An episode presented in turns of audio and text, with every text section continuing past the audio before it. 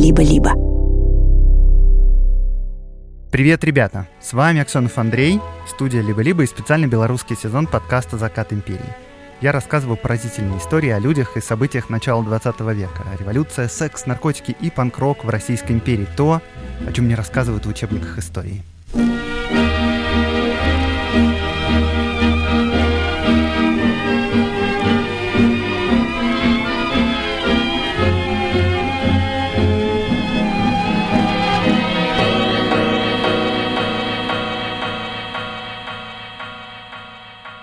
Первую очередь я хочу сказать спасибо всем, кто пишет комментарии, отзывы в Apple подкастах, в Spotify, в соцсетях. И вот как раз мне написали, что я ошибся в прошлом выпуске и неправильно произносил название партии. Потому что правильно произносить «Белорусская социалистическая громада».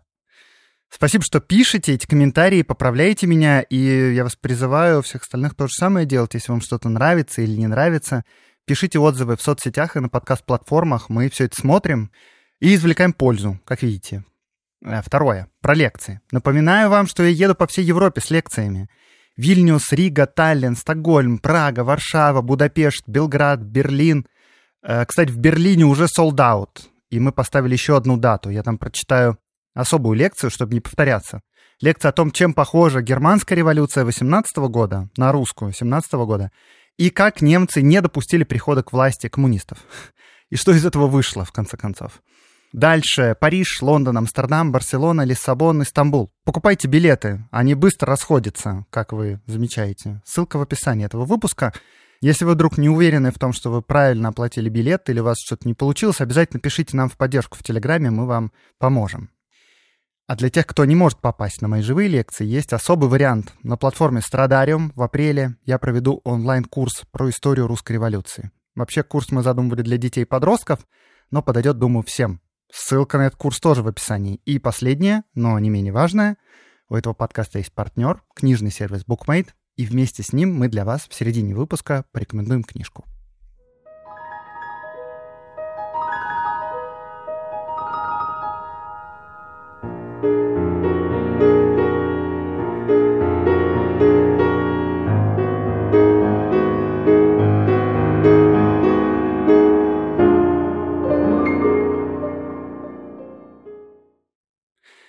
1917 год. Май. Ялта. Молодой 25-летний поэт Максим Богданович лежит на постели, на его щеках румянец, он периодически кашляет, и на платке тогда видна кровь. Он болен туберкулезом и приехал сюда, чтобы мягкий крымский климат, если не вылечил его, то помог бы прожить еще немного, но поэт слишком болен. Май 1917 года будет последним месяцем его жизни а он столько еще не успел. Он составляет букварь белорусского языка для детей, но букварь останется незаконченным. Он продолжает писать стихи, рядом с его кроватью стоит кресло, а на кресле лежит блокнот. Максим Богданович берет его и пишет. «Украине светлой, где я умираю, у белом доме ля синей бухты, я не самотный. Я книжку маю с друкарни пана Мартина Кухты. Это последнее стихотворение Максима Богдановича. Но что это за пан такой, Мартин Кухта, книгу из типографии которого держит в руках умирающий поэт и поэтому не чувствует себя одиноким? Неужели этот Мартин Кухт прям так важен, что именно его имя надо упомянуть в своем последнем стихе? И да, Мартин Кухта — литовец, который в Вильне организовал типографию. Мартин Кухто очень важный человек для Литвы. Достаточно сказать, что именно в его типографии напечатают акт независимости Литвы в 1918 году. Эта типография издавала книги, газеты, журналы на литовском, польском, русском, немецком и на белорусском языках. И если для литовцев пан Мартин Кухта в первую очередь предприниматель, который помогал национальному движению, то для белорусов это человек, из типографии которого вышли главные произведения белорусской культуры.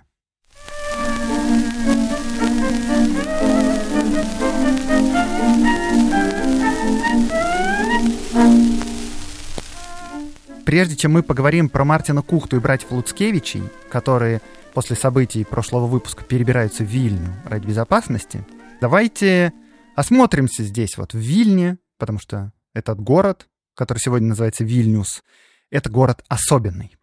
Это столица Виленской губернии. Тут живет больше 150 тысяч человек, ну то есть это одиннадцатый город в империи по численности. Кто тут живет? Больше всего здесь живет евреев. Их тут около 40%. Примерно 30% поляки, около 20% русские, 4% белорусы и 2% литовцы. Тут надо сказать, что слово «белорус» для многих жителей западного края было непонятным. Много людей говорили по-белорусски, но называли этот язык просто русским. Поэтому в целом их в Вильне, наверное, было больше, чем 4%. Э, но мы в эту дискуссию не пойдем.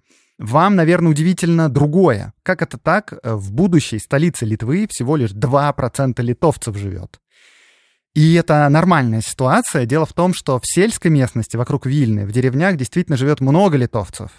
Но в городах их мало. И вот почему. Ну, на литовском нет университетов и гимназий. На литовском не работают суды, так что много веков. Если ты, да, хочешь быть успешным, то надо учить польский. А последние сто лет перед описываемыми событиями русский надо учить. Ну и, соответственно, внуки тех, кто приехал когда-то в Вильно из деревни, становились уже поляками или русскими, ассимилировались. Но вот как раз к концу XIX века ситуация начинает меняться. В городах растут фабрики и заводы. Рабочие тут бывшие крестьяне. Рабочие нужны массово, и поэтому в любом европейском городе, начиная, скажем, с Праги и заканчивая вот э, Вильней, все больше и больше людей говорят не на государственном языке, немецком или русском, а на своем местном, на чешском или литовском или белорусском. А еще появляется образованный средний класс, который не хочет превращаться в поляков или русских.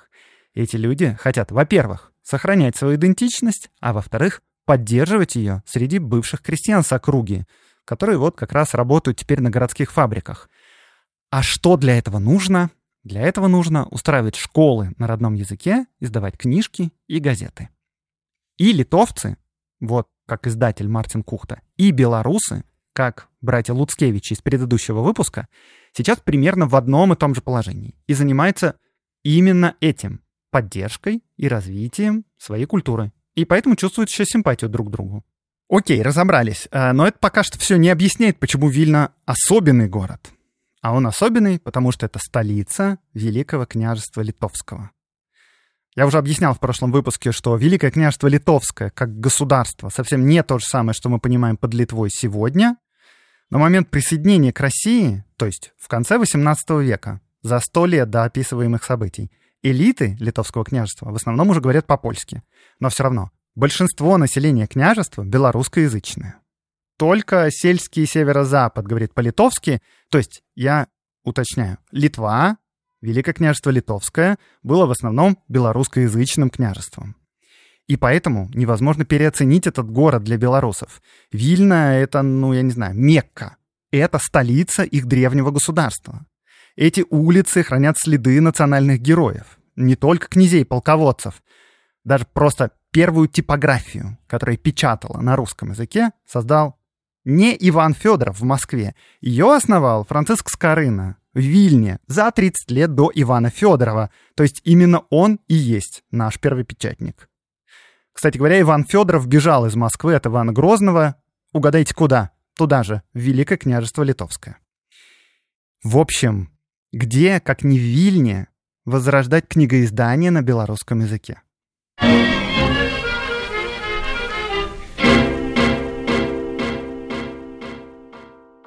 Это специальная рубрика, которую мы делаем вместе с партнером подкаста, с книжным сервисом BookMate. Итак, мы в Вильнюсе.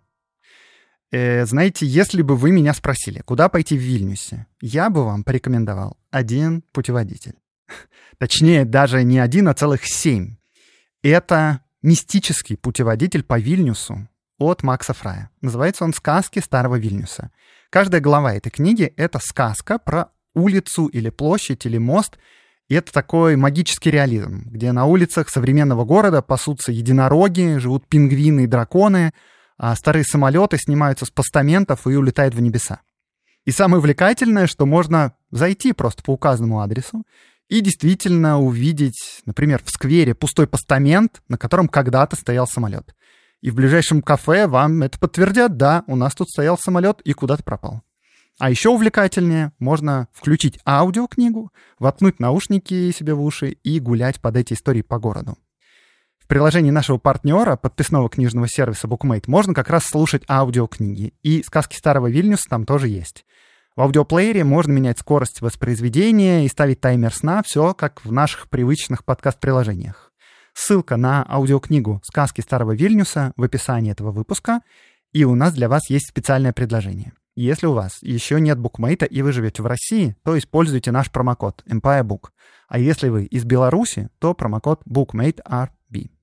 Тогда вы сможете читать и слушать книги в букмейте бесплатно в течение 45 дней. Но активировать промокоды нужно до 30 июня.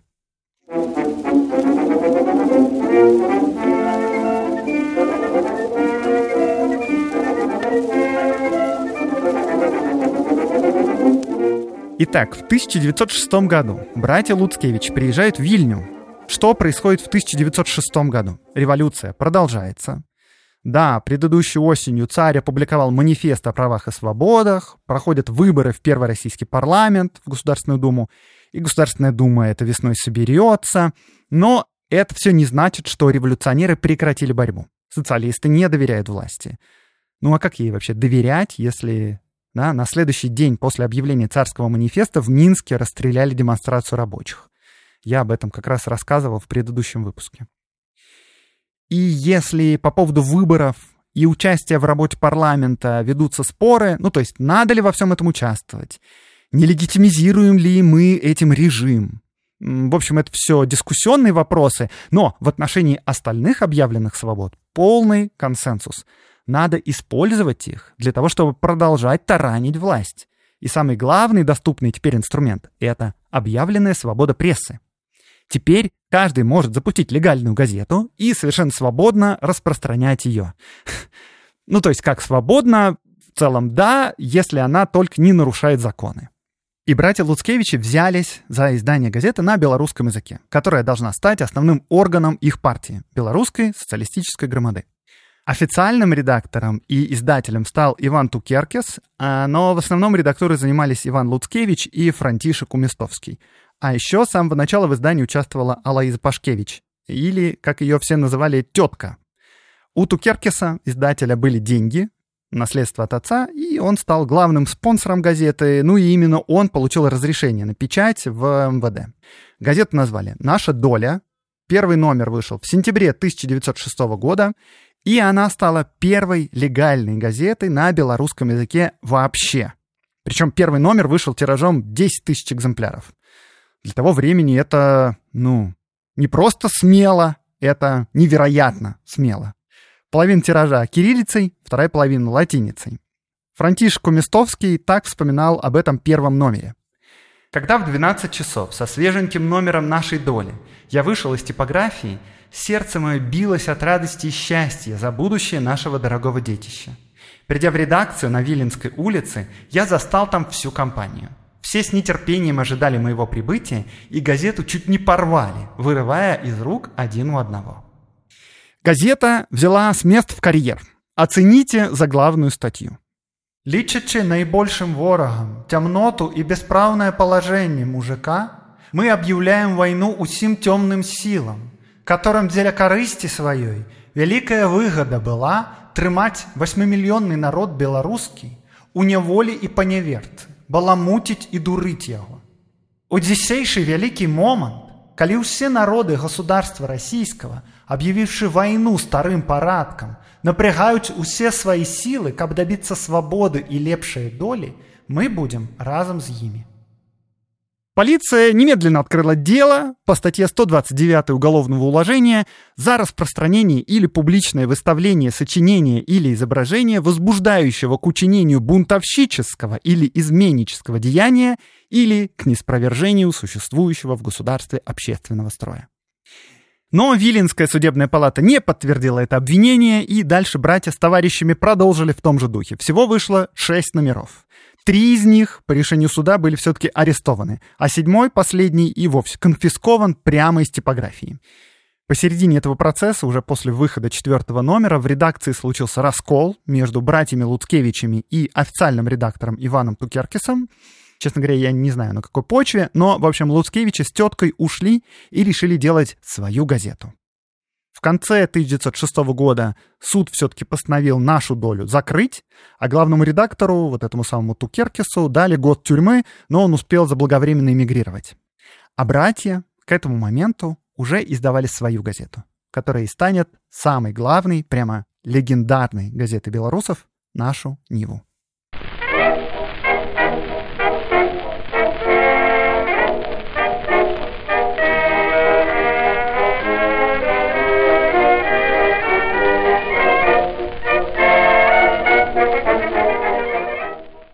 Учитывая сложности, с которыми столкнулись братья при издании первой своей газеты, да, хорошо было бы найти более надежную типографию. Ну, для которой это был бы не просто бизнес, чтобы полиция не могла бы так просто туда приходить и изымать тиражи, ну и вообще, чтобы она была более, как бы это сказать, идеологически подходящей. В идеале вообще это надо создать свою типографию, но на это нет денег. Тогда, да, логично было бы найти белорусскоязычную типографию, но их нет, Потому что, напомню, газета «Наша доля» вообще была первым легальным медиа на белорусском языке в империи. Ну и тогда, логично, надо найти литовскую типографию. Такую, глава которой сочувствует национальному возрождению в принципе. Литовцы и белорусы, как я уже сказал, в то время примерно одним и тем же занимаются и в похожих условиях находятся. И даже, собственно говоря, литовцы впереди. Просто если посмотреть статистику за 1910 год, ну, то есть чуть-чуть попозже, но сравнить можно. Так вот, в этой статистике мы видим, что на литовском языке издано 103 книги за год. Общим тиражом примерно в 320 тысяч экземпляров. А на белорусском в том же самом году всего 14 книг. Общим тиражом почти в 30 тысяч экземпляров. Это все потому, что литовцам проще немного с самоидентификацией. Ну, то есть на тот момент всем понятно, что литовский — это совершенно отдельный язык. А вот белорусский, с точки зрения Петербурга, это не язык. Школы все на русском. Ну, и с другой стороны, да, если взять какого-нибудь зажиточного крестьянина из-под, скажем, Полоцка, то он своему сыну скажет, учись по-русски сразу, так больше возможностей у тебя будет. А для сына литовского крестьянина переход с литовского на русский так просто не дастся. Э, так, к чему это я? Э, к тому, что братья Луцкевичи где-то в конце 1906 года приходят не абы куда, а в только что открытую литовскую типографию пана Мартина Кухты. Давайте познакомимся с Мартином Кухтой наконец-то. Ему в этот момент 31 год. Он происходит из зажиточной крестьянской семьи из Ковенской губернии, ну то есть родился под сегодняшним Каунасом. Отучился он в церковно-приходской школе, в 16 лет приехал в Вильню, где работал в местной военной типографии, стал работать наборщиком, потом уехал в Петербург учиться и работал и там, сначала наборщиком, потом верстальщиком, был хорошим работником, вспоминают, что он не пил, например. Точно неизвестно, когда он женился, но жена его была наполовину полячкой, а наполовину белорусской. У них родилась дочь, но она умерла относительно молодой. И родившийся недавно внук воспитывался у бабушки с дедушкой. И вот внук вспоминал про деда, то есть про Мартина Кухту. Как человек он был закрытый. Про себя никогда ничего не рассказывал. Если нужно было о чем узнать, то трудно было из него что-то вытащить. В 1904 году Мартин Кухта возвращается из Петербурга в Вильню. Здесь он э, вместе с компаньоном открывает первую типографию, которая получила разрешение на печатание книг на литовском потому что до 1904 года это было запрещено. И в этой вот типографии начинает печататься первая легальная виленская газета на литовском «Вильняус Жиниос». А в 1906 году Мартин Кухта уже самостоятельно, без компаньона, получает разрешение от властей на печать книг на четырех языках, на русском, польском, литовском и белорусском, и в марте с помощью своего брата, священника, открывает собственную типографию на улице Дворцовой, дом 4. Сейчас это улица Университета, 20. Мартин Кухта издает в своей типографии все главные газеты на литовском того времени. Периодические издания «Балтас», «Литувос Айдас», «Литувос Жиниос», «Вильтис», журналы «Гарсас», «Швеса» и много чего другого. Книги, учебники всякие, все такое. И вот именно к Мартину Кухте приходит Иван Луцкевич и договаривается с ним, что в типографии будет теперь выходить «Наша Нива». Еженедельное издание на белорусском языке в двух вариантах — латиницей и кириллицей. И еще «Наша Нива» задумывается скорее не как революционная газета, а как газета всех белорусов. Ну, хотя, конечно, с ее страниц будут доноситься идеи белорусской социалистической громады. Вот просто послушайте программную статью из первого номера «Нашей Нивы». Наша ніва газета не рэдакцыі, але ўсіх беларусоў і ўсіх тых, хто ім спагадуе. Кожны мае права быць выслуханым на страніцах нашай газеты і кіраваць ею, толькі каб было разумне.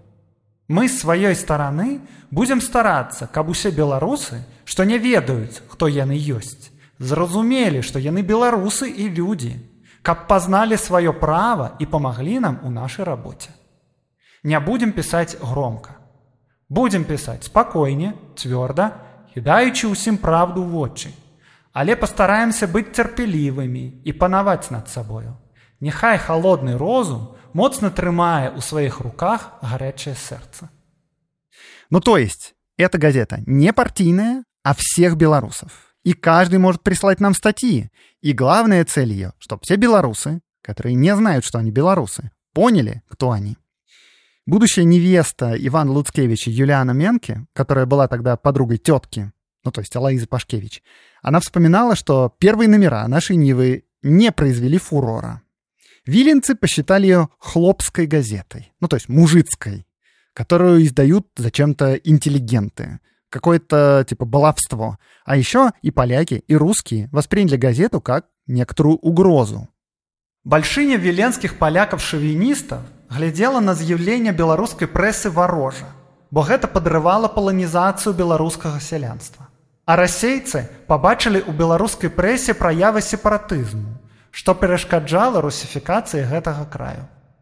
В газете печатаются аналитические статьи про политику, новости, колонки, стихи, рассказы белорусских писателей. Например, прямо в первом номере был напечатан стих Якуба Колоса «Неман». И эта газета становится газетой, в которой впервые на широкую публику печатаются будущие классики белорусской литературы. Максим Богданович, Янка Купала. Янка Купала вообще работал в газете редактором с 2014 года. Максим Горецкий, Вацлав Ластовский. Ну, в общем, можно просто перечислить вообще всю белорусскую интеллигенцию, вся она будет тут. Тут еще печатают переводы на белорусский язык рассказов Толстого, Чехова, Шевченко, Мицкевича и даже исландские саги тут есть в пересказе для детей.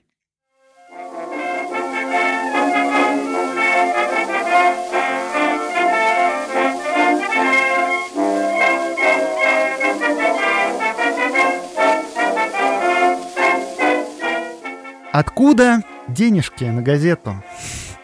На страницах издания появляется реклама, но объявление есть не в каждом номере, очень редко. Подписка не отбивает расходов. Только к началу Первой мировой войны наша Нива обретет какое-то устойчивое количество подписчиков. Продажа в розницу тоже приносила мало, а по деревням наша Нива и вовсе пересылалась часто бесплатно. Так что денег эта газета не приносила. То есть не то, чтобы зарплату не платили работникам, наоборот. Наша Нива первые несколько лет работала благодаря тому, что редакция вкладывала в нее свои собственные деньги. И в первую очередь Иван Луцкевич, то есть старший брат. А откуда деньги у Ивана Луцкевича? Иван Луцкевич очень занятой человек. Во-первых, он глава партии, небольшой партии, да, но у партии есть всякие дела, встречи, поездки, листовки, агитация и все такое. Это занимает много времени. Во-вторых, Иван Луцкевич работает в газете «Наша Нива», который выходит регулярно, это тоже занимает много времени. Из-за партийной работы и из-за работы в газете он не может никуда устроиться на полный рабочий день. У него буквально на это нет времени. То есть он нигде не получает зарплату. Откуда же у Ивана Луцкевича деньги на издание газеты?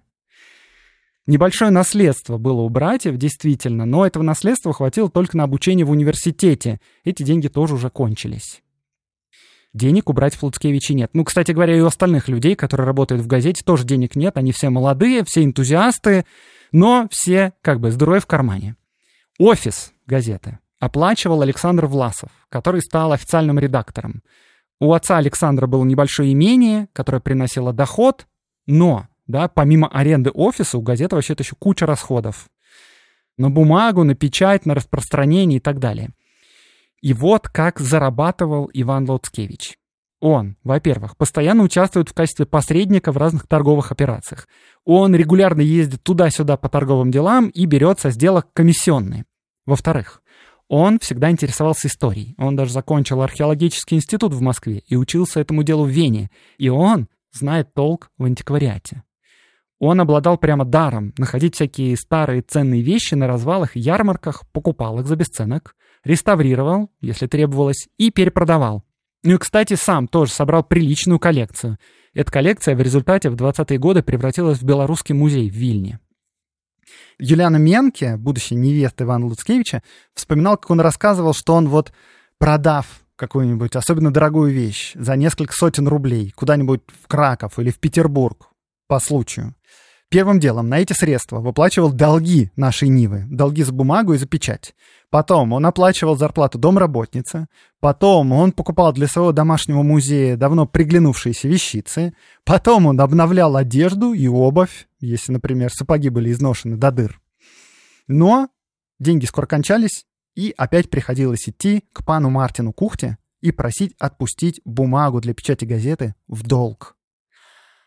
А как на все это смотрел Мартин Кухта? А пан Мартин Кухта очень любил всю тусовку белорусов, их молодость и их идеализм.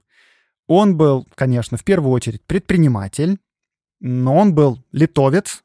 Не забудем, что теща его была белорусской, но как литовец он хорошо понимал белорусов. И поэтому он регулярно печатал нашу Ниву в долг. Бывало, что 4-5 номеров печатались в долг. Сколько это, кстати, стоит выпуск одного номера? Себестоимость в двух шрифтах, в смысле латиницей и кириллицей. Понятное дело, их надо было и набирать раздельно, да, то есть это труд наборщика. В общем, себестоимость одного номера составляла 45 рублей. Когда как-то задолженность редакции перед типографией доросла до 300 рублей, пан Мартин заявил, что прекратит печать. Но все равно не прекратил. Еще помните, я вначале рассказывал, что тираж нашей доли, то есть первой газеты, арестовали прямо в типографии, в которой она издавалась. Несмотря на более умеренные материалы нашей Нивы, у нее тоже бывали проблемы.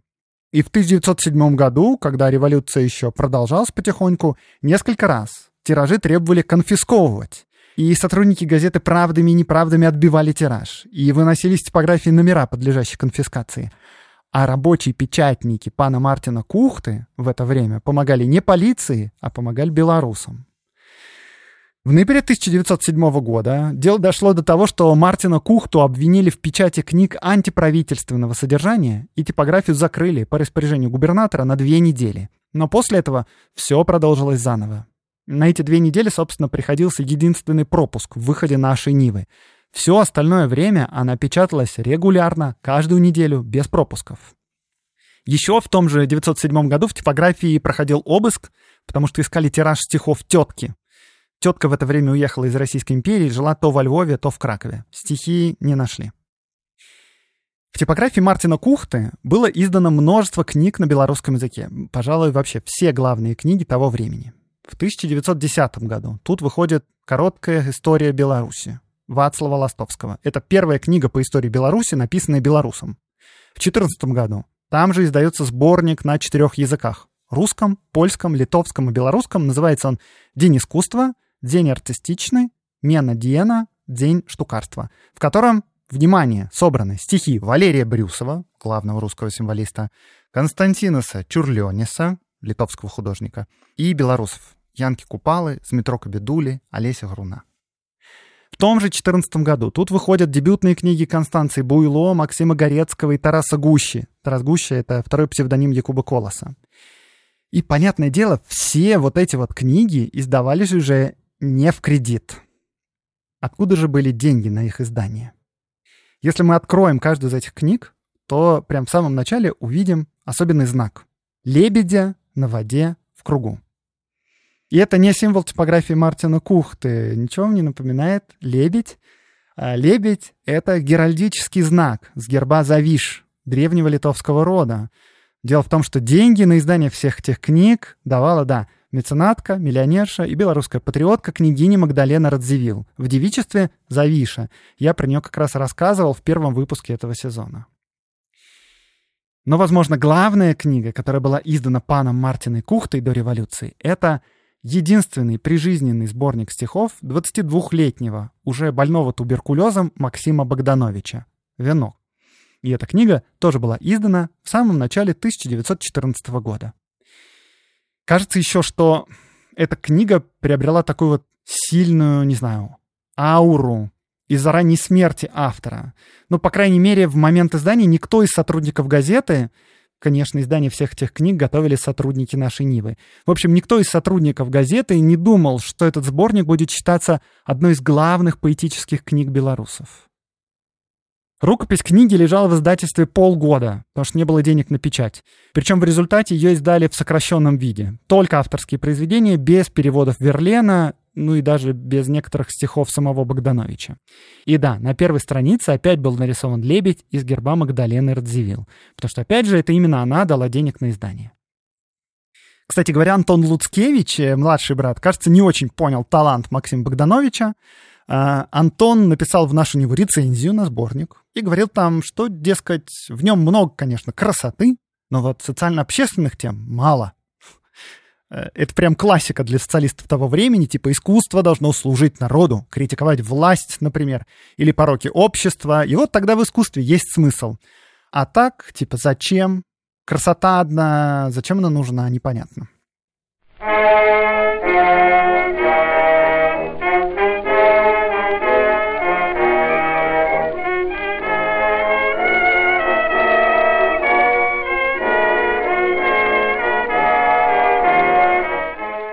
В том же 1914 году, летом, пришла война. Сначала казалось, что она должна кончиться быстро, но к следующей зиме стало понятно, что быстро ничего не закончится. В сентябре 1915 года русская армия оставила Вильню, а братья Луцкевичи, как естественно и Мартин Кухта, остались здесь. Во время оккупации газета «Наша Нива» прекратила работу, но братья Луцкевичи и пан Мартин Кухта нет, Вацлав Ластовский, редактор нашей Нивы, стал издавать газету «Гомон», которую печатал, конечно, у Кухты, и Луцкевичи помогали ему с изданием, но больше они занимались образованием и политикой, потому что оккупация дала новые возможности. Немцы проводили особенную языковую политику. Теперь уже русский язык был под запретом. И в 1915 году в Вильне открылась первая белорусскоязычная школа — но учителей для нее не хватало, и тогда Иван Луцкевич и тетка открыли в Вильне учительские курсы. Еще Луцкевич открывает в Вильне белорусский клуб на улице Великой. Там располагался ресторан вообще, и Иван договорился с владельцем, что за небольшую плату клуб будет арендовать этот ресторан. А еще в это время Иван Луцкевич использует ситуацию, чтобы добиться восстановления Великого княжества Литовского. Ну, то есть я имею в виду не именно княжество, ну, в смысле, он не хотел восстановить монархию, он мечтал о восстановлении государства. А для этого, понятное дело, он старается заручиться поддержкой литовцев в первую очередь, но еще и поляков, и евреев, которые тут живут. Идея такая. Мы всегда жили вместе. Мы близки по культуре. Мы примерно на одном уровне экономического развития. Мы вместе страдали от царизма. Ну и было бы, наверное, здорово объединить все наши силы и создать такое вот конфедеративное государство. В Литве же, да, во время княжества жили разные народы и уживались друг с другом. Почему бы и сейчас нельзя? Как бы считает Иван Луцкевич. А еще у белорусов тогда будет выход к морю, к Балтийскому. А еще, если мы объединимся, то сохраним наш главный общий культурный и политический центр – Вильню. Город, который должен объединить белорусов и литовцев. Примерно так же, как белорусы и литовцы вместе работают в типографии Мартина Кухты. В декабре 1915 года Иван Луцкевич пишет манифест Конфедерации Великого княжества Литовского, который, манифест я имею в виду, подписали белорусские, литовские, еврейские и польские социалисты. Антон Луцкевич позднее вот что писал. В случае победы Германии судьба нашего края предрешена – в лучшем случае он будет представлять одно мелкое государство, возглавляемое каким-нибудь немецким принцем в составе Германской империи. Но мы допускали и другой исход войны. Таким он оказался впоследствии на деле. Германия победит Россию, но западные державы в конечном итоге победят Германию.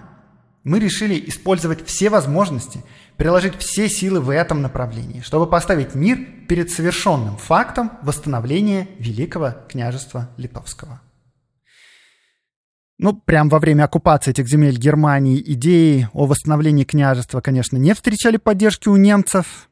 И как раз в это время Иван Луцкевич познакомился с Юлианой Менки, наконец, с подругой тетки, и у них завязались отношения, но они даже не обручились. Из-за войны и общей неустроенности Иван не решался делать предложение и идти к родителям Юлианы. Но вскоре все начнет меняться еще быстрее. В России произойдет революция, и партия братьев Луцкевичей, белорусская социалистическая громада, станет ведущей белорусской политической силой. В 1917 году они будут бороться за автономию края внутри России, затем большевики возьмут власть, затем большевики подпишут мир с немцами, затем немцы проиграют войну Франции и Англии, то есть все произойдет примерно так, как планировали братья Луцкевичи. Польша, Беларусь, Украина и Литва станут независимыми государствами. Кто-то на время, а кто-то надолго. Младший брат Антон Луцкевич станет председателем правительства Белорусской Народной Республики, а его старший брат Иван, как и поэт Максим Богданович, умрет от туберкулеза в 1919 году только. Болезнь он подхватил в царской тюрьме еще до революции 1905 года. И он так и не успеет жениться на Юлиане, но это все уже совсем другая история. А вот в типографии пана Мартина Кухты станет выходить главная литовская газета «Лиетовус Айдас», на страницах которой будет опубликован акт независимости Литвы.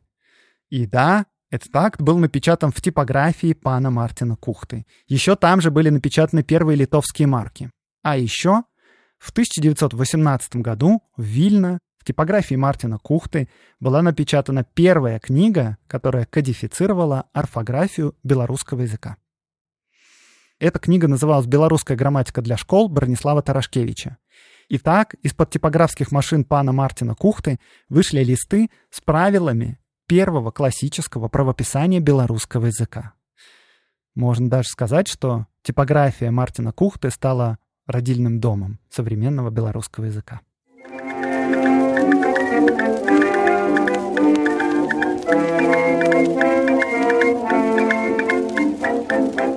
Рубрика «Чтобы послушать дальше».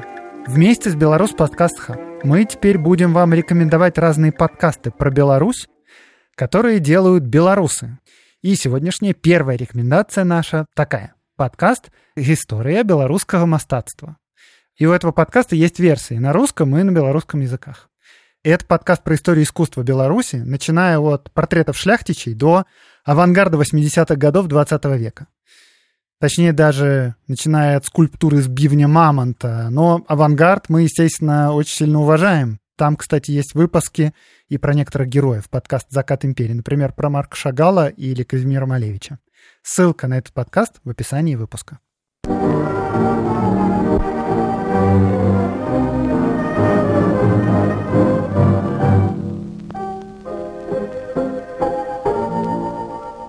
С вами был Оксанов Андрей, подкаст «Закат империи» и студия «Либо-либо». Этот выпуск вместе со мной готовили. Research Евгений Луферчик, редактора Катерина Серебренникова, factcheck Тимофей Кудович, работа со звуком Семен Аксенов, помощь с произношением белорусского языка Улика, продюсерка Маша Агличева, взаимодействие с партнерами Арина Левицкая и Гульнара Делекторская. До встречи через неделю.